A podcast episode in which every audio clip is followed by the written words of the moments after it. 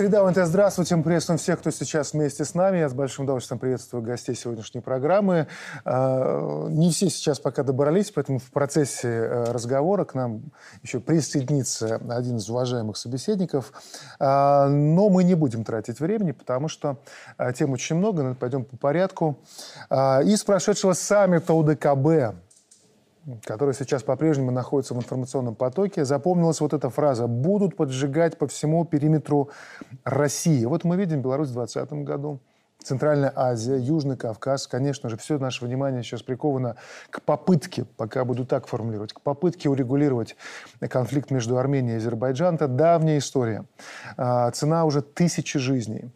Вот мы видели, что на недавнем саммите ОДКБ была достигнута договоренность, что в ближайшее время а, произойдет встреча лидеров Армении и Азербайджана при посредничестве президента Российской Федерации. Эта встреча состоялась в Сочи в понедельник. Вот там а, Владимир Путин заявил следующее. Мирного договора между Ереваном и Баку пока нет, но есть предпосылки, которые указывают, что путь к урегулированию между Баку и Ереваном найден. Вот, Вадим, на ваш взгляд, вот э, выглядит это все как стороны близки к примирению. Но насколько все это стабильно, и что в таком случае факторы стабилизирующие и факторы дестабилизирующие то, что происходит между Арменией и Азербайджаном? Но если говорить об Армении и Азербайджане, э, то мы понимаем, что в результате того, что Россия сегодня суще существенно сосредоточила свои усилия на специальной военной операции, ее позиции в ОДКБ стали менее сильными. Это объективный факт, менее сильными. Турция усилила свое влияние в регионе существенно. По всем вопросам Ближнего Востока у Турции и России немножко разные взгляды. По вопросам Северного Кавказа тем более.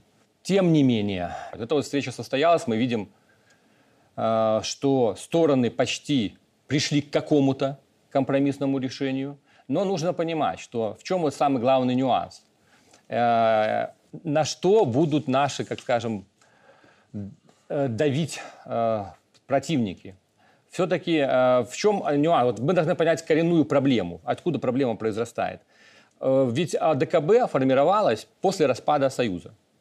И страны пришли в формированию ОДКБ с разными все-таки проблемами и с разными взглядами на развитие. С одной стороны, у нас был общий рынок, общая оборонная политика, это нас сближало. С другой стороны, каждая еще страна смотрела другой вариант развития. Вот, Вадим, как вы думаете, вот глядя по тому, как ведут себя даже на этой встрече в Сочи и а, Пашинян, и Алиев, а, стороны настроены на то, чтобы разрешить этот конфликт все-таки за столом переговоров? Или каждый из них держит какие-то карты под сукном, условно говоря, да, для того, чтобы в нужный момент их разыграть Ну, их будут под сукно подсовывать, подсовывать. Вы поймите одну вещь. То есть есть нюанс. Вот я еще говорю, что вот распался союз, но э, распался союз, но стороны, все стороны ОДКБ, они пришли э, э, Россия, к сожалению, не сумела стать в, абсолютном, в абсолюте центростремительной силой, объединяющей ОДКБ. Во многом, во многом ее роль там определяющая и решающая. Это самое сильное государство ОДКБ. Обсудим на примерах да. это еще сегодня конкретных. Давайте вспомним вчерашнюю встречу президента с генеральным секретарем ОДКБ Станиславом Засем, где, безусловно, тема Армении и Азербайджана была центральной. Пожалуйста. Закончилась война. Ясно, чем закончилась. Определились стороны, что им нужен посредник. Это норма, классика. Э, естественно, это Россия. Обратились к России. Россия высадила туда сотни людей. Помним, как э, самолеты летали. Российские пограничники, как сказал Путин, находятся на всех участках границы. И с Турцией, Ираном, там, и между Арменией, Азербайджаном и так далее. Ну, что еще надо? Э, пускай в этом направлении работают. Я не зря сказал, что идет определенная игра. Я понимаю, какая игра. Зачем туда втянули Евросоюз? Зачем туда тащат ОБСЕ? Ну зачем? Ну понятно же зачем. Что они там будут делать, если там уже есть э, посредник? И еще ОДКБ туда надо втянуть, как будто больше нечем заниматься все же, вот, Ольга Игоревна, а зачем Запад так набивается в посредники? Им действительно вот так необходимо замкнуть этот проект под названием э, «Антироссия» или есть еще какие-то цели на этот счет? Запад не только сейчас э, принимал попытки вот, участие, участие в этом урегулировании. И то, что сегодня мы видим, это продолжение тех программ, которые были э, ранее анонсированы. Но э, на сегодняшний день э, мы обращаем более пристальное внимание на их инициативы, потому что задаем вполне логичный вопрос, а с чем они пришли? действительно ли они хотят урегулировать этот конфликт, или у них есть какие-то дополнительные, дополнительные мотивации. Э, и, к сожалению, на этот вопрос ответ у нас отрицательный, потому что мы видим в большей степени дополнительную, скрытую мотивацию. Что касается антироссийского проекта, который хотят замкнуть, да, об этом говорят очень много. Но я не соглашусь с, с вами, в частности, в том, что Россия ослабила свои позиции без России а, ОДКБ и ситуация в регионе урегулирована быть не может. И то, что мы э, говорим об ослаблении, какими критериями мы руководствуемся, это вопрос очень и очень сложный. Э, удастся ли э, замкнуть, и есть ли вообще такие планы по э, антироссийскому проекту, э, я думаю, что наверняка они есть в теории, но реализация их на практике в любой, на любом этапе, особенно на сегодняшнем, она весьма и весьма затруднительна. Буквально одно слово. Послушайте, если у вас усиливается в регионе игрок мощнейшая, экономика экономика и военная группировка, как Турция, естественно, вы становитесь слабее. Но, я еще раз говорю, мы, это не говорит о том, что роль России решающая в урегулировании этого конфликта, она остается. И главная ну, миротворческая сила в этом регионе, для которой может способна примирить эти э, республики, это Российская Федерация. Мы отдаем должное России. Но здесь, к сожалению, есть факт, то, что сегодня определенные позиции России и силы отвлечены. Это факт. И нам будет под сукно подбрасывать, значит, соответствующие, как вы говорите, нюансы для того, чтобы разжигать этот конфликт. Естественно, мы должны не допустить. И они не будут миротворцами. Они будут разжигать этот конфликт. Абсолютно верное замечание. Если смотреть с исторической точки зрения, опять же, это традиционная политика Запада. Когда они стремятся вот те возможные мирные договор, договоренности, которые им не выгодны, всячески их предотвратить заключение и разжигать вот эту вот э, волну конфликтов на, по периметру Российской Федерации. С моей точки зрения, это вполне очевидно. Для этого и надо туда втянуть Евросоюз и прочие, значит, европейские структуры, которые никогда не будут работать на погашение решение вот этого армяно-азербайджанского конфликта, потому что он им априори выгоден, в отличие от Российской Федерации. И с моей точки зрения, Российская Федерация в очередной раз продемонстрировала свою сильную позицию. Переговоры в Сочи как раз-таки определенный результат дали. И я думаю, ни народы Азербайджана, ни народы Армении не заинтересованы в продолжении этого конфликта. Надо искать нормальный мирный путь регулирования. Мы сейчас как раз это разберем. Ну, во-первых, хотел обозначить зрителям, что к нам присоединился Вадим Гигин. Вот, Вадим Францович, мы как раз о посредниках сейчас говорим в страны Запада, которые стремятся сейчас навязать и свою дружбу, беру в кавычки. Конкретный пример приведу. Еще 6 октября в Праге на саммите лидеров ЕС договорились о размещении, ну, они договорились, о размещении в Армении наблюдательной миссии. Один из авторов этого проекта Макрон. А, уже неделю спустя он открыто заявил, что Азербайджан инициировал Карабахскую войну.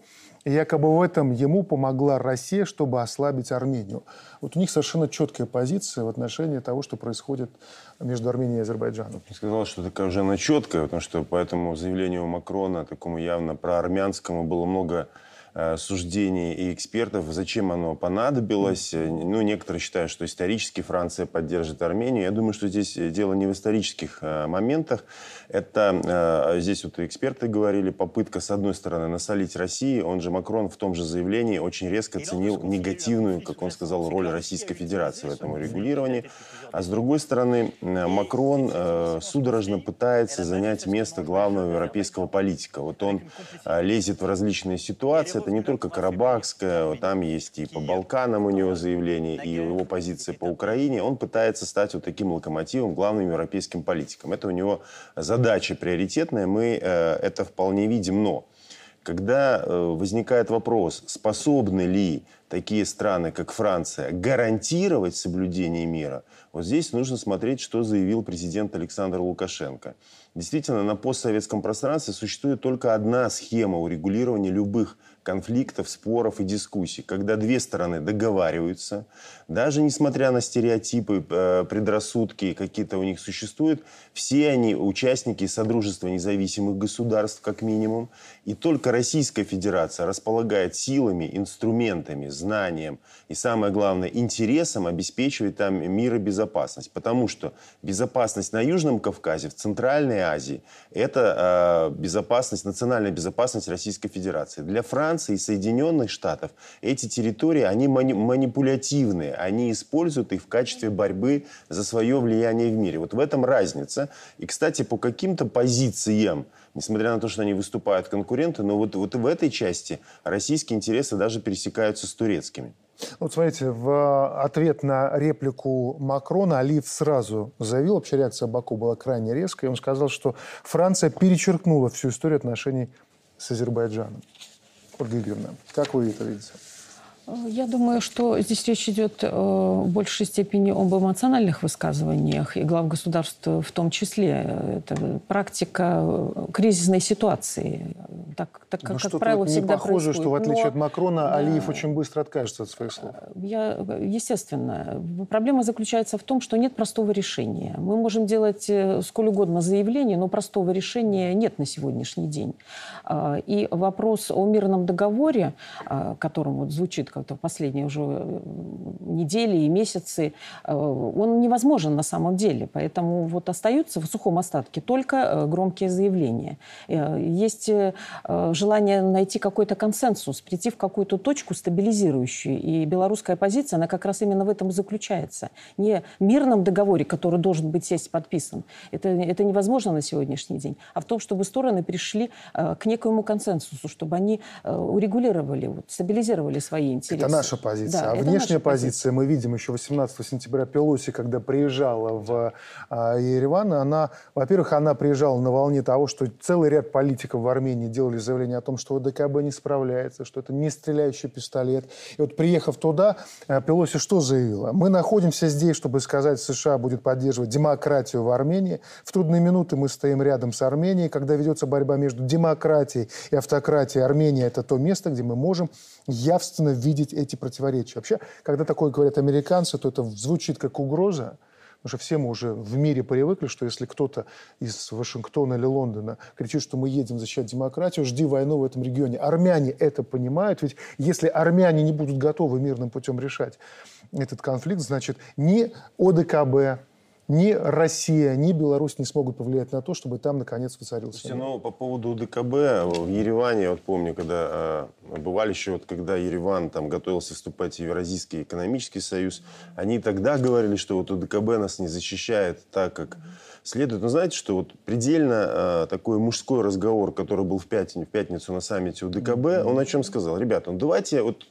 чем отличается позиция России и Беларуси от позиции Запада? Мы не вот такими фразами, как Пелоси, да, вот мы готовы да, защищать. Да, вот президент четко сказал, что вы там елозите вообще? Ну, немножко другими словами, но хотя он употреблял слово «калашматит» нас по периметру. Чего вы там притворяетесь во что-то?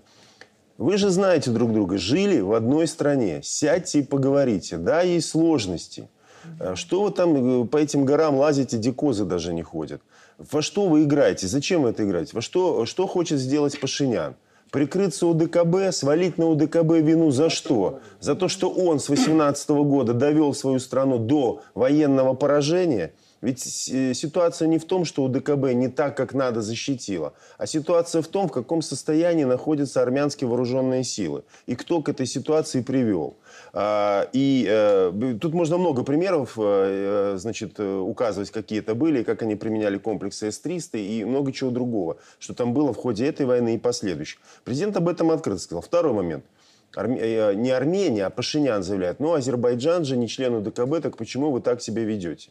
Но Азербайджан 22 февраля, по-моему, ну точно в феврале 22 подписал с Россией что? Декларацию фактическую, фактически определяющий статус Азербайджана как союзного государства. И президент Беларуси, и у нас такая же ситуация, сказал, слушайте, да, армяне наши союзники, мы желаем вам добра, мы желаем территориальной целостности, суверенитета Армении, чтобы вы, наконец, урегулировали свои проблемы. Но и Азербайджан близкое нам государство. Так что, мы будем с ним воевать? Ради чего? Но вот задача наша, миротворческая, почему Александр Лукашенко называют главным миротворцем на постсоветском пространстве?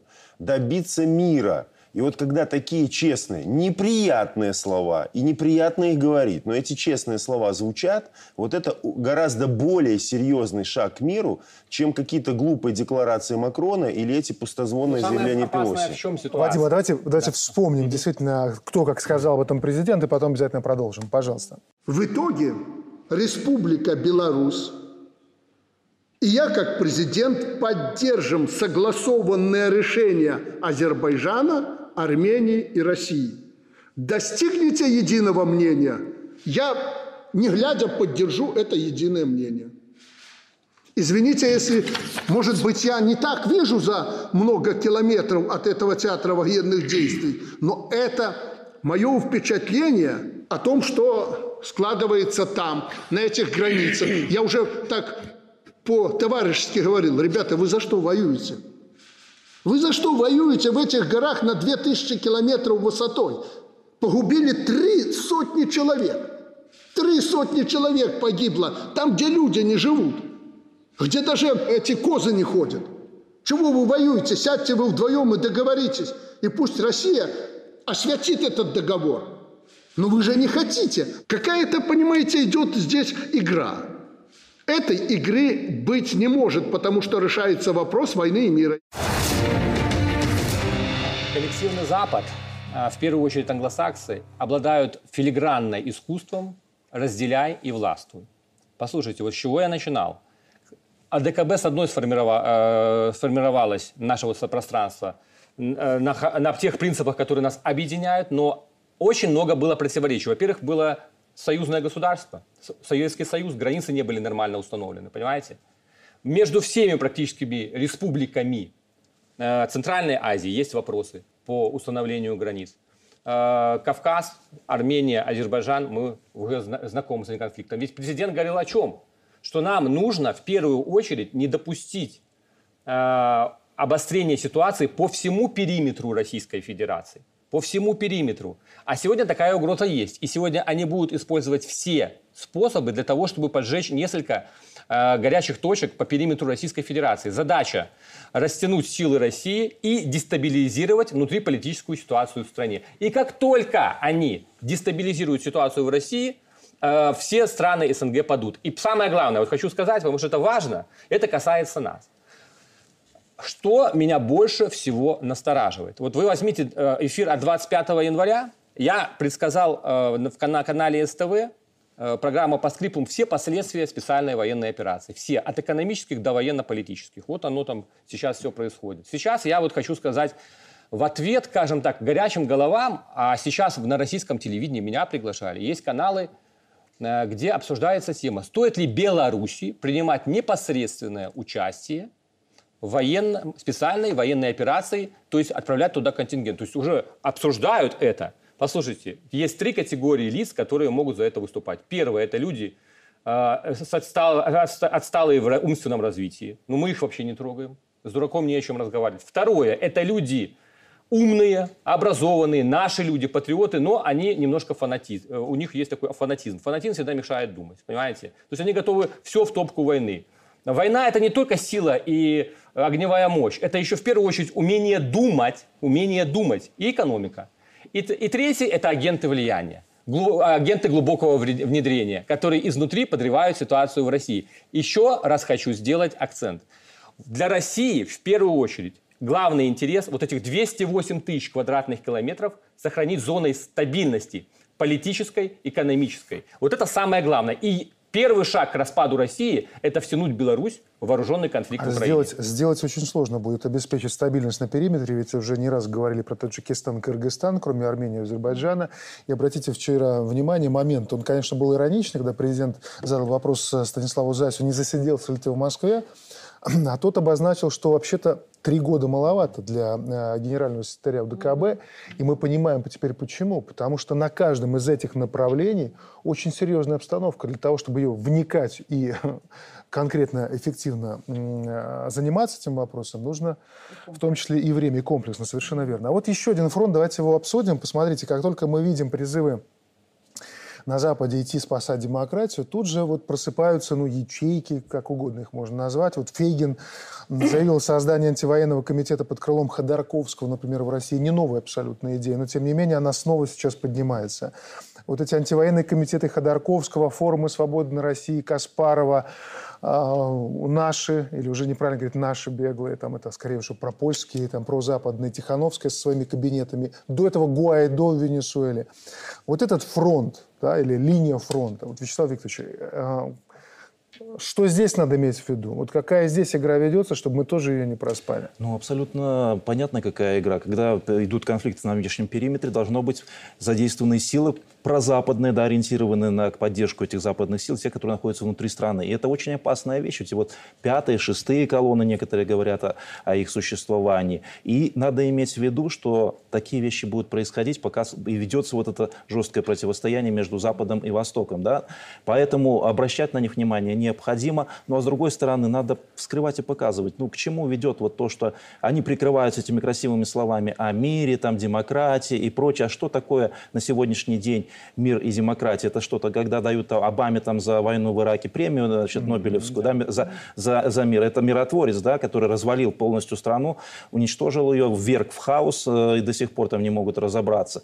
Эти вот двойные стандарты надо четко и ясно показывать нашему обществу, чтобы люди видели, что стоит за этими красивыми словами. Но вот это вброс информационный для того, чтобы напомнить о себе, либо действительно вот от этих вот ребят стоит чего-то ждать, э, чего-то, что и может... то, и другое. Да, Знаете, что такое... А что, Владимир да. Иванович, просто хочется понять, это вот такая попытка создать некое квази-псевдо-легитимное правительство в изгнании, чтобы когда вот заваруха начнется, можно было придать легитимности внешнему вторжению? Один и тот же метод, знаете, такая была организация, Джамбори называлась. Вот. Джамбори – это так, американцы, ЦРУ конкретно создала, когда была холодная война, объединение а, антисоветских группировок повстанческих в Никарагуа, Анголе, там, э, Латинской Америке. То есть это то же самое. Они пытаются, вот те методы, которые были в холодную войну, те методы, которые сейчас, э, создавать из прозападных э, политиков э, свои, да, группы влияния, потому что, а что мы будем скрывать, что у нас не остались люди, в Российской Федерации не остались люди, которые ориентируются на ну, в России на того же Ходорковского, на того же Каспарова. Да, такие люди есть, они в меньшинстве, но они существуют, они радикализируются, они озлобляются. И, конечно же, они будут пытаться, американцы, делать на это ставку, э, создавать за границей центры такого влияния. Я думаю, это только первые шаги. А следующие моменты для этих людей, конечно, это попытка напомнить о себе. Мы видим, какая драка идет вот э, между у наших беглых в лагере. Их там с трудом запихали в августе в один этот мешок, э, кабинет Тихановской, да, знаете, вот у них кабинет, наверное, дверь закрыли, причем так ногами еще запихивали туда латушку, он сопротивлялся, дверь закрыли на ключ, поставили, поставили этого лысого сахащика, значит, охранять там со стрельбой. Ну, кстати, интересно, я тут э, недавно слушал этого экстремиста, у него, он выучил белорусский язык, не знал его, но он разговаривает, представляете, по-белорусски с польским акцентом. Вот, да, хотя, казалось, там, да, подполковник говорит, юж, мам, польские слова проскальзывают постоянно. Вот как бы они ни рядились, вот, что они какие-то белорусские политики, у них этот польский акцент будет все время пробивать. Ровно так же, как эти Фейгины, Каспаровы, Ходорковские, как бы они ни заявляли, что думают о будущем русского народа, у них главная тема, как разделить Россию. Как сделать так, чтобы Россию в перспективе ослабить. И люди это видят. То есть люди видят, наши люди. Вот мы разговариваем, что э, сейчас, э, когда и по республике встречаемся, когда объясняем, они же видят, что от этих людей исходит зло. Вот они заявляли о мире, стали формировать на территории Украины воинские формирования под своим типа командования, потом они их командование не признают. То есть они там между собой помириться не могут. Те же Ходорковские и все остальные. Но кто им будет доверять, когда люди понимают и слышат, они в открытую говорят о том, как внутри России в будущем провести границы, как сделать так, чтобы поссорить между собой народы. А почитайте их доклады на этих зарубежных конференциях. Там главная тема, как определить наиболее антироссийские российские части страны, как на эти части сделать ставку, какие деньги туда вкачать, как найти там лидеров. Люди же это видят, они это чувствуют. Но опасность этих группировок в полном смысле коллаборационистских группировок недооценивать нельзя. И, конечно, по ним наши спецслужбы ведут и наши российские соответствующую работу. Ольга, чем вы не согласны были? Э, я э, увидела бы здесь более тонкие настройки. Пожалуйста. Как мне кажется, э, вот антироссийская риторика, она развивалась на первом этапе в очень узком направлении против руководства Российской Федерации, в частности Владимира Путина. А волны, которые параллельно ее сопровождали, это были волны против русских в целом.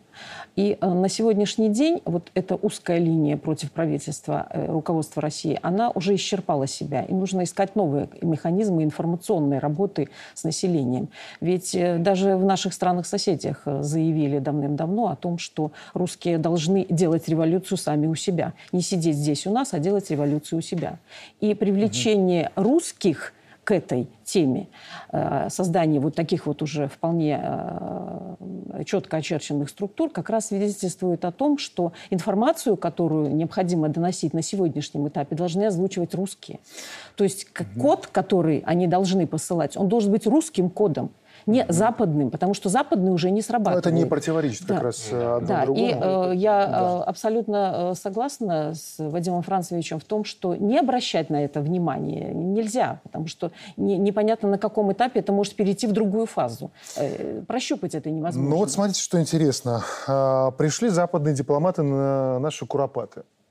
Да, вот не стало как... Вы знаете, я, Дмитрий Александрович, да, перебью. Да. Вот когда мы говорим куропаты, я бы вообще предложил от этого слова отказаться. Это слово выдумано было Зиноном Давайте Поздняком. предложим тогда другой Ну, вариант. вот урочище, где массовые, где есть какие-то захоронения. Понимаете, а мы продолжаем этот миф, созданный там в конце 80-х годов, и Поздняк специально это сделал. Да плевать он хотел на тех людей, которые расстреляны. И плевать БНФовцы хотели. Да, они же постоянно эти цифры преувеличивают. А почему они это слово «куропаты» подчеркивают? Потому что они стремятся вот э, превратить это в часть своей биографии, в часть своей политической истории. Для них Куропаты, как и Чернобыльский шлях, это не память о расстрелянных, и это не память о катастрофе на АЭС, это память о зарождении БНФ, память о своей политической молодости, которая могла их привести к власти. То, что мы это слово постоянно повторяем, мы работаем миллион воду на их мельницу. Нет никаких Куропат. Это придуманное название. Прекрасно. Очень рад, что вы сделали эту ремарку. Абсолютно учтем. И она тем более дополняет наполняется абсурдом и возмущением с нашей стороны вот чему. На это урочище пришли западные дипломаты. Не стало оппозиционеров, которые ходили раньше туда. Пришли западные дипломаты. Возникает вопрос. Вот мы постоянно с вами говорим о том, что идет, если не открытая, то гибридная война, навязанная нам Западом. И западные дипломаты приходят на это урочище. Для чего в это время? Для того, чтобы отправить нам какой-то месседж, какой-то, может быть, месседж. Почему в этот же момент, когда, например, в Италии проходят э, марши фашистов, вспоминают Муссолини, никто не приходит к итальянскому посольству и не говорит о том шлейфе жертв, который тянется за именем Муссолини. Вот как относиться к тому, что вот западные дипломаты и к нашей, может быть, какой-то толерантности, непонятной гуманности, когда мы смотрим на это так вот, как ну, с пониманием это, или как мы на юродивых на них смотрим. Вот почему мы позволяем вот так вот с нами вести, когда они на нашей территории пытаются нашему населению и нам что-то демонстрировать или что-то отправлять, какое-то послание. Надо да? четко, четко видеть посыл, который они закладывают в эти посещения так, таких вот подобных мест. Это опять же педалирование того, что да. Советский Союз – это негатив, вот, это тоталитарное да. общество, что совершенно не соответствует с научной точки зрения абсолютно. Э, поэтому эти вещи, они играют на ту политическую ситуацию, которая в мире разворачивается. Надо вскрывать эту подноготную. Они пришли туда не людей погибших помянуть, а сделать политику на этом месте, еще раз показать свои акценты. Вот Запад говорит, что СССР, советское общество – это плохо. Зачем вы на него ориентируетесь? Ориентируйтесь на нас, посмотрите, какие мы хорошие, как мы храним вашу память об, об этой трагедии. Хотя они плевать хотели, как было здесь уже Один сказано. момент. А зачем мы вообще память? это все педалируем? Первое. Вообще надо это игнорировать. Их не существует там. Мы эту тему раздуваем. Пришло каких-то горсть каких-то дипломатов. Они везде ходят. Что ходят по лесу? Пошли в лес. Все. А мы с вами создаем информационный повод. Кто об этом знает в Беларуси? Мы сегодня с вами на общенациональном телевидении обсуждаем горстку э, значит, дипломатов. Пускай они приходят э, к памятнику Победы и становятся на колени. Как вот Меркель бухалась на колени в Бухенвальде, пускай у нас бухнется на колени за каждого сожженного белорусского ребенка. Они тягаются по лесам белорусским. Ну, здесь есть логика, с одной стороны, о том, что э, не надо придавать этому такого значения. С другой, это представители, официальные представители иностранных государств. И они на нашей территории заявляют позицию своих государств. Не реагировать на это мы не можем То, что реагирует гражданское общество, посмотрите, ведь не государство, пока я не, не видел, может быть, есть, я выпустил заявление там МИДа, да, ну, наверное, будет, а, будем надеяться, а, но реагирует гражданское общество. Ведь те, кто пришел туда протестовать против этого прихода, это не просто журналисты, это лидеры общественного мнения. И наши патриоты, наши люди требуют от этих дипломатов прекратить подобное хождение. То есть сами люди требуют. Потому что если это будет проходить безнаказанно, они будут воспринимать это как вызов нашей национальной идентичности, нашей национальной памяти. Поэтому, конечно, мы не можем этого допускать. Но что еще меня радует?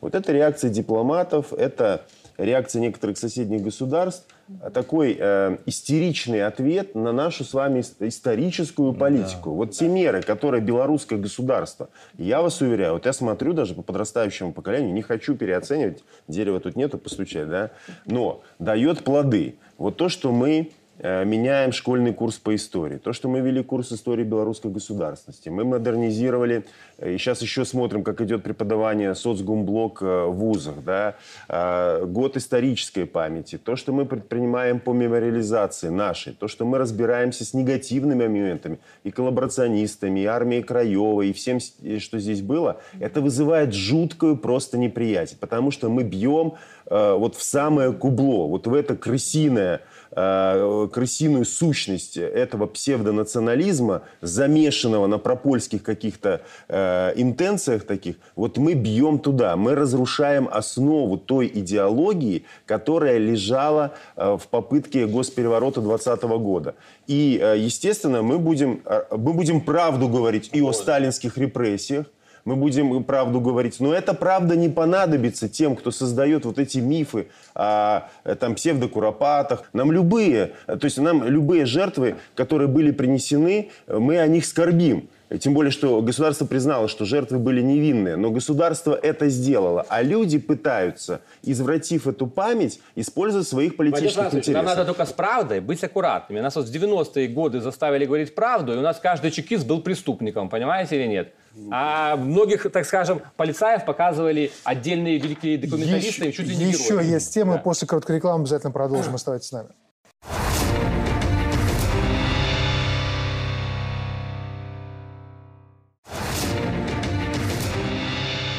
А, мы продолжаем нашу программу, переходим дальше. А, более подробно поговорим про Польшу, которая уже превратилась в такую перманентную угрозу, и это уже не скрывает а, госсекретарь Совета безопасности Беларуси Вольфович в интервью изданию СБ «Беларусь сегодня» так сказал, политический курс Варшавы явно указывает на подготовку к войне. Но я хотел бы обратить внимание на любопытный материал, который был опубликован бельгийским порталом Modern Diplomacy, современная дипломатия. И читаем у них. Планы у польских политиков вполне конкретные. Я цитирую. План партии «Право и справедливость» возродить Республику Польша в границах исторических земель. Похоже, оформился задолго до российской военной операции на территории бывшей ОССР, пишет этот портал. Авторы вот этой статьи считают, что в случае захвата территории Варшава попытается провести референдум о вхождении в состав Польши по замыслу польских властей. К тому моменту ВСУ уже будут разбиты. Обращаю внимание, пишет об этом бельгийское издание. А, насколько это реалистичный сценарий, Ольга? Я бы обратила внимание прежде всего на то, что это в большей степени мнение поляков, а не портал просто перепечатал э, вот эту статью. Мог не да, да. Вот. Э, и э, это просто сценарий, которых один из сценариев развития ситуации, которых, которых сегодня много. Вполне а, себе поводу, возможно его увидеть. Однажды. По поводу реалистичности, я думаю, здесь нужно смотреть два трека. Это возможности. Политический трек и военный трек. Если мы говорим о военном треке для Польши, в частности, то все Э, то, о чем э, говорил э, госсекретарь Беларуси Вольфович и Совбеза, и цифры, которые были приведены, они полностью соответствуют ситуации. Это, это действительно так. Но нужно посмотреть, что есть и с другой стороны. А с другой стороны, ведь Польша является членом НАТО, и по ее же собственному утверждению образцовым членом НАТО. Поэтому все ее действия она в любом случае будет согласовывать со своими союзниками. Союзниками. Для нее это крайне важно. А, это военный трек. Что касается политического, Польша является членом Европейского Союза. И легитимность ее действий, получение каких-то разрешений тоже для Польши крайне важно. А вот э, позиция Польши жесткая, непримиримая, однозначная, она э, очень непросто воспринимается в Европейском Союзе. И полонизация Польши, о которой предупреждают отдельные европейские политики, она есть. И э, вот то, что напечатал бельгийский портал, мы можем рассматривать, конечно, с точки зрения того, что вот как это может быть в сторону Польши. Ну, может быть, это предупреждение для Европы, какие планы вынашивают отдельные страны. Тут Поэтому один момент. Вот понимаете, для я того, бы что... говорила о том, что масса вот этих комплексных факторов, она на сегодняшний день очень сильно сдерживает скорость движения. Ну, сейчас, секундочку, Вячеслав Ильич, это давно Значит, вас я, я, Да, я, я хотел бы отметить какой момент. Да, мы можем рассуждать реалистично, нереалистично, но посмотрите, ведь фактически уже Польша сделала шаг к созданию очередной Речи Посполитой. Они же получили особые права для своих граждан на территории Украины. Что это, как не воссоздание, значит, этот вот первый шаг да. было этой польской Речи Посполитой. Они ее так польско воспринимают уже фактически да, сначала, как создавали а, в 1000 1569 году, они на это ориентированы, были польские элиты, навязать эту полонизацию этим землям, которые вошли в состав Речи Посполитой. И дальше планомерно, методично, из века в век эти вещи реализовывались. И сейчас на новом витке, в 2020 году они заявляли открыто, что им нужна та же самая вся Беларусь, не, не только на западный, восточный крест, да, свои претендуют, но на всю нашу территорию. А на Украине они, появилась возможность, они уже добились себе особых прав, могут входить в государственные органы, и это хорошая почва для того, чтобы в нужный момент как говорится, выйти из тени и сделать эти земли частью польского государства. Коллеги, на первых, вот то, что происходит, это все было давно описано, предсказано, и это все планировалось. Послушайте, для того, чтобы страну смотивировать на определенные действия, вот подумайте, страна понесла огромные потери э, в Великой Отечественной войне, для них это была Вторая мировая война. Они, э, историческая память была. Но нужно было э, в обществе сформулировать такие концепции, которые бы позволили им нормально воспринять милитаризацию. Второе. Э, сформировать образ врага. Настроить, с одной стороны, против Российской Федерации, с другой стороны, это как оккупанты, с другой стороны, против Германии, репарации в Германию. Для этого американцы очень грамотно вбросили идею Великой Польши от моря до моря. И эксплуатировали эту идею, и до сих пор эксплуатируют, для того, чтобы смотивировать Польшу на вот эту вот агрессивную милитаристскую позицию. Не просто так там выстраивалась идеальная инфраструктура для переброски войск, не просто так туда вкачивались деньги. И сегодня Польшу, Польша не понимает одного, что строя вот эти планы Великой Польши, они, они являются инструментом и первой ударной силой, которую хотят направить. Старый свет не хочет воевать.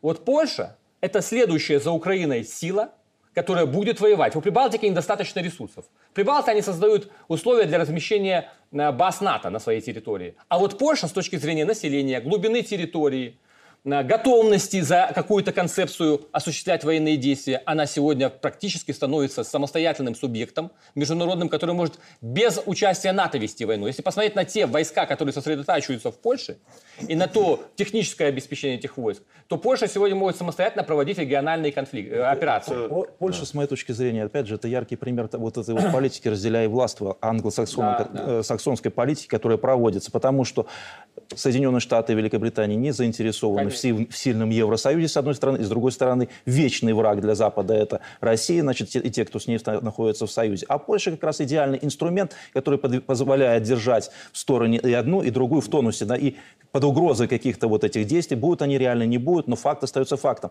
Польша является проводником вот этой англосаксонской политики на территории ну, Европы, Я континентальной. Я здесь не принижал все-таки значение самих польских политиков и не принижал их субъектность. И мы видим, что восточные европейские политики, будь то Орбан, будь то а, значит, поляки, вне зависимости от того, на что они делают ставку, они проводят политику достаточно самостоятельно. И, конечно, американцы не вбрасывали идею Великой Польши. Она перманентно... Эксплуатировали, Владимир Францович. Ну, ну, эксплуатировали эксплуатировали, ну, давайте скажем прямо, вещи, это да. вне зависимости, это было еще до того, как США стали великой державой. Эта идея присутствует в польском истеблишменте перманентно. И более того, и никто так не формулирует, как Великая Польша. У нее есть название «Четвертая Речь Посполитая». Оно все вокруг этого крутится. Этот план, с моей точки зрения, он нереалистичен. А, зачем нам какие-то додумывать за поляков, что они хотят сделать? Возможно, он где-то лежит там в каких-то значит, шуфлятках у польского, не знаю, там генштаба или какой-то штаб-квартиры партии, они открыто говорят, что они хотят сделать. То есть у них есть план. Есть ли у вас план, мистер там, Фикс, Фукс? Фикс, да. Э, Фикс говорит, есть план. У них есть план. Четвертая Речь Посполитая давно озвучена, еще братьями Качинскими, когда и э, другой был жив. То есть создание Польши как э, равной э, Германии и Франции европейской силы. Для этого вот э, мы думаем, что э, американцы используют поляков, а в Варшаве думают, что и они используют поляков, э, этих американцев, да, они используют в своих интересах. То есть Польша должна стать равной с Берлином и с Парижем. Следующий момент. Создание цепи зависимых от Польши государств. От Балтики до Черного моря, и они сюда берут и Кавказ, например, Грузию тоже. Для этого им не надо включать территории. Почему вот, я не верю, что они такой референдум могут провести? Это вот бельгийцы, и, кстати говоря, западники не до конца понимают наш менталитет. Они вот думают, Россия провела референдум, и Польша будет. Ну, в Донецке, вот кто был на Донбассе, понимает, что там большая часть людей симпатизирует России. Есть кто не поддерживает, но значительная часть симпатизирует. В, вы что думаете, во Львове вот так вот жители пойдут и голосовать за Польшу? И даже если они проведут этот референдум, Поляки, для них страшный сон включить в состав своего государства там 10 миллионов украинцев. У них и так уже живет несколько миллионов беженцев. Еще 10 миллионов украинцев, они прямо заявляют, это будет бандеризация Польши. Они этого боятся. А вот создание сети протекторатов, сети зависимых, марионеточных государств, это их цель. Это то, о чем говорил Вячеслав Викторович. Вот это соглашение, это фактически соглашение о протекторате. Не, не так много времени остается, но мы невольно выходим на эту тему, а, тему глобального противостояния. Вот на недавнем э, Валдае Владимир Путин сказал о том, что мы пришли не к системному кризису, а к доктринальному. Что подразумевает, в принципе, если так общими словами сказать, что мы все уже поняли, что система международных отношений сломалась, но для того, чтобы выстроить новый некий миропорядок, нужно, чтобы каждый ответил на главный вопрос, на каких условиях мы его построим. Ну так это если очень общее сформулировать, да? Но ведь доктринальность – это еще и про ценности и про смыслы. И в данном случае очень иллюстрирует хорошо, кто есть такой духовный враг. Не только современной России, он сам себя очертил этот круг гораздо шире. Мы туда точно входим. Итак, на днях конгрессмен США Джейми Раскин выступил с крайне русофобским заявлением, считайте, что и белорусофобским. Он считает, что Россия должна быть полностью уничтожена, причем любой ценой, и вот как он называет свои мотивы. Я цитирую. «Россия – православная страна, исповедующая традиционные ценности. Москва – мировой центр антифеминистской, антигейской, антитрансгендерной ненависти». И тем же временем, практически в те же дни, в Техасе, прямо на улице сатанисты устроили ритуальное отречение от крещения. Пришедшим на лбу рисовали перевернутый крест, а затем раскрещенные пели гимны сатане. Ну и совершенно очевидно, что у конгрессмена Раскина это действие отторжения не вызывает. И вот возникает вопрос, так за что же идет этот глобальный бой, который вот если мы дробим, он выглядит как Армения, Азербайджан, кризис на Украине, там Молдова, э, Сербия и прочие другие вопросы.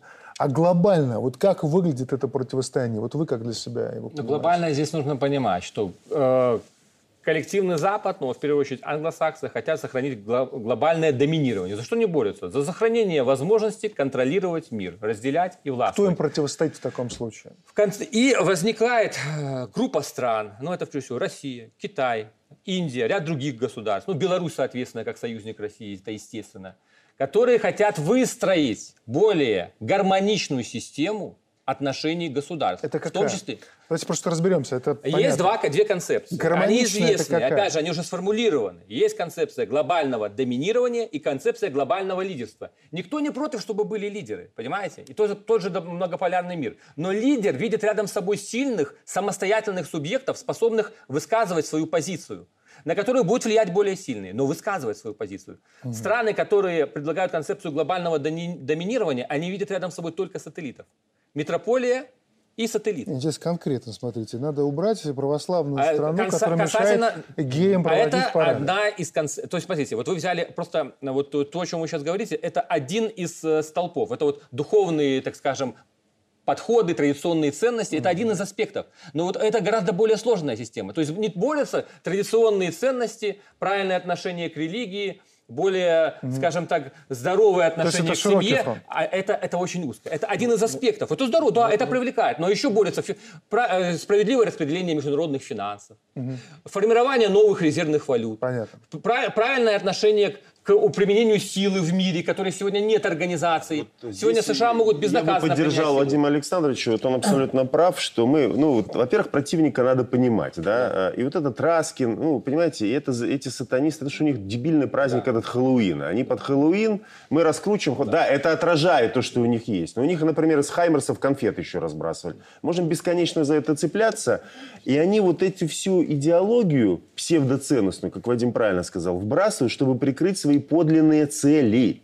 Конечно. У них сегодня одни ценности. Они, может, завтра сами традиционалистами станут. Там же в Америке идет борьба. Тот же Такер Карлсон, он разнес этого Раскина за вот эти заявления. И в Америке есть люди, которые критикуют такие подходы. Их довольно много. Но они от этого не становятся меньшими империалистами. Да. Они от этого... Мы вот, знаете, иногда Такера Карлсона, ну, это известный э, комментатор, Фокс который уже 8 было совершено покушений, он оставит такую более консервативную Америку, э, работает где? На Fox News, да, по-моему, работает, да. Значит, э, и вот э, он заявляет, но вопрос, эти люди они от этого становятся меньшими шовинистами американскими? Да нет, потому что у них существует консенсус по обеспечению, как Вадим сказал, глобального доминирования во всем мире. Сегодня они используют одну идеологию, завтра они будут использовать другую идеологию, а за этим стоят интересы транснациональных корпораций. Вот мы от этого слова как-то стесняемся. Стоим накануне 7 ноября, но уже забыли слово империализм. Мы имеем дело с глобальным американским империализмом.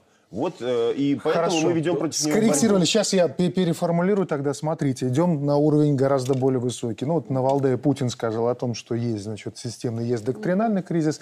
До этого на 20-м съезде Си Цзиньпин очень четко проговорил, что задача второго столетия – это построение вот этого социалистического, глобального, нового переформатированного государства. Учитывая значение и роль Китая в современном мире, мы понимаем, что идет речь про гораздо большую систему, как минимум там азиатский регион. Ну и Александр Лукашенко с Дугиным не случайно говорили про справедливое государство. Тогда мы, получается, англосаксонский мир и некая форма нового справедливого государства. Вот в таком случае, как это идет, например, как эм, вот этот процесс по выстраиванию всебелорусского народного собрания вкладывается как фактор э, справедливого государства. Вот как вы это видите вот в этом глобальном противостоянии? Ну, я могу сказать однозначно, что, безусловно, тот миропорядок, который существует, существовал до последнего времени, сейчас мы видим его крушение, он основан фактически на несправедливом доминировании одной фактической страны, либо там транснациональных корпораций, которые этой страной управляют. Но по факту это остается так, что они навязывали всему остальному миру миру свой путь развития.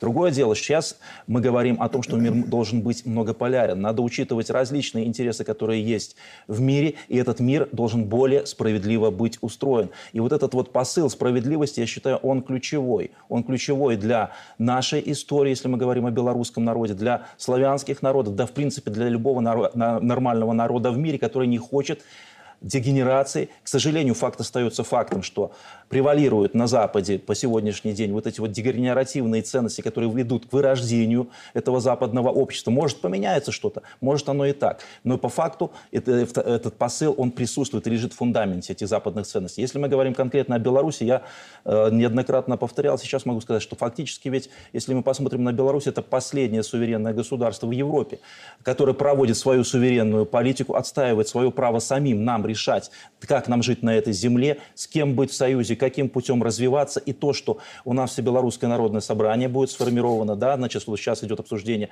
закона, это очень важный э, элемент сохранения справедливости в нашем обществе, точка опоры, которая позволяет выстоять вот в этом бурном геополитическом шторме, который сейчас происходит, потому что ВНС – это высший представительный орган, который будет объединять и представителей судебной, законодательной, исполнительной власти, и гражданское общество. Да? Значит, вот эти 1200 делегатов они будут представлять фактически весь средств нашего общества. И это те решения и функционал, который закладывается во Всебелорусское народное собрание, он, еще раз подчеркну, является очень важным элементом в современном э, нашего белорусского государства, сохранение вот нашего государства для народа. Этот лозунг у нас уже давно. И это не просто лозунг, он реализуется по факту. Да, естественно, кому-то какие-то вещи не нравятся. Невозможно, чтобы все все были удовлетворены, да, то, что у нас имеется на сегодняшний день, но большинство народа, я уверен, особенно после 2020 года, поняло, что у нас есть, что мы можем потерять, и понимает, как это надо сохранить. И как раз-таки вот Всебелорусское народное собрание важный элемент два, этого два сохранения. момента про справедливость. Тут два аспекта. Это, э, с одной стороны, субъективность справедливости, поскольку каждый по-своему ее воспринимает. Для этого именно и формируются механизмы, да, механизмы, которые позволяют привести к общему знаменателю. Вот в чем проблема в мире? Страны хотят справедливости, а механизмов обеспечения справедливости не существует. Поэтому одна страна интерпретирует то есть э, интересы, одна страна интерпретирует справедливость. Вот нужны новые механизмы международные, которые будут обеспечивать справедливое э, распределение ресурсов, финансовых потоков и прочее. И второе, многие не понимают, думают, справедливость это какое-то такое духовное понятие, э, нравственное понятие. Нет, справедливость это безопасность. Вот многие этого не понимают, должны понять. Если сегодня в обществе происходит дисбаланс, вот одна группа э, наживается, э, скажем так, грубое такое слово используем, эксплуатируя другую группу, рано или поздно происходит э, социально-политический слом. И соцсистема разрушается, но все в одной лодке, и лодка тонет. Поэтому, когда вот Лукашенко переживает о том, что цены слишком резко пошли вверх, в отрыве от реальности, понимаете? Многие думают, ах, наехал на бизнес. Нет. Вопрос в том, что он переживает в том числе и за этот бизнес. Потому что сегодня вы этими ценами уничтожите потребителя, завтра вас потребители сметут. И это другая совсем революция. Это не революция сытых буржуйчиков, которых натаскали извне разведкой. Социальные перевороты и революции самые опасные. И вот здесь этот принцип справедливости сохраняет нам сохранить баланс в стране. Спасибо, услышали. Да, Ольга а, Я бы говорила все-таки о дискуссии доктринальных mm изменений э, в двух кругах. Это широком и узком. mm Вот в широком круге то, что мы видим сейчас, это срываются маски. Мы говорим о том, что правил нет, все нарушено, каждый выявляет свои какие-то тайные желания, грязные делишки. Да, мы раскрыли карты всех, выложили на стол. А что у нас в узком круге? И это было очень заметно по выступлениям на Валдайском круге. А в узком круге у нас устав ООН, у нас международное право, о котором сказал Владимир Путин, о котором говорим мы в том числе. И вывод, который мы можем сделать, это не новый мир. Мы не можем его создать сегодня, потому что новый мир – вы задали правильный вопрос. Ядро. В чем будет ядро этого нового мира? А ядро создать на сегодняшний день в этих условиях просто нереально. Мы не сможем провести ту титаническую работу, которая была сделана после страшнейшего конфликта 20 века Второй мировой войны, для того, чтобы запустить какие-то новые механизмы. Мы должны использовать то хорошее, что у нас есть, то правильное. И справедливость, я не соглашусь с вами, справедливость – это не безопасность. Это возможность для развития. Мы должны двигаться вперед. А безопасность мы можем каждый в своем коконе обеспечить себе. Не можем мы, во-первых, это... каждый в одном коконе, а во-вторых, все международные механизмы, выработанные после Второй мировой войны, находятся под контролем США. И международная финансовая система, и ООН.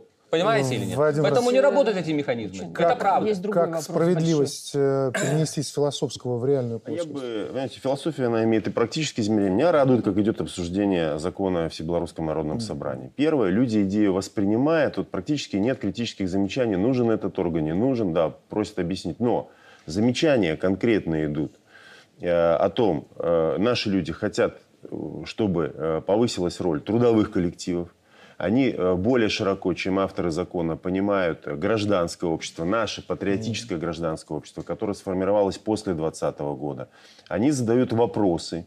Э, и вот это разрушает миф, создаваемый вражеской пропагандой о какой-то диктатуре. Вот та демократичность процессов, и обсуждение принятия Конституции. Сейчас обсуждение закона о ВНС – это очень важно. И важно сейчас, чтобы государство, власть услышала людей, вот те замечания, которые вносятся, а я уверен, что так оно и будет, которые вносятся в ходе обсуждения э, закона о Всебелорусском народном собрании. И мы видим, как вот в ходе этого обсуждения, даже тех замечаний, которые вносятся, Всебелорусское народное собрание, оно обретает легитимность. Самое главное, доверие народа. Мы это видели уже в феврале 2021 года, когда оно фактически завершило этот сложный период и открыло страницу постепенной политической трансформации Беларуси. Но вот сейчас это обсуждение, оно лишний раз подчеркивает, насколько повзрослело наше общество. Оно делает э, шаги навстречу власти, и власть делает э, шаги навстречу гражданам. Ну что ж, спасибо большое за участие в этом разговоре. Он получился, с одной стороны, разноплановым, а с другой стороны, так или иначе, мы переходили к главному. Это создание или как, как, как минимум удержание в фокусе своего внимания справедливого государства, обеспечение безопасности, которое не будет исключительно локальным, но глобальным, чего действительно нам по-настоящему хотелось бы. Спасибо большое. На сегодня все. Впереди большой блок новостей. Счастливо.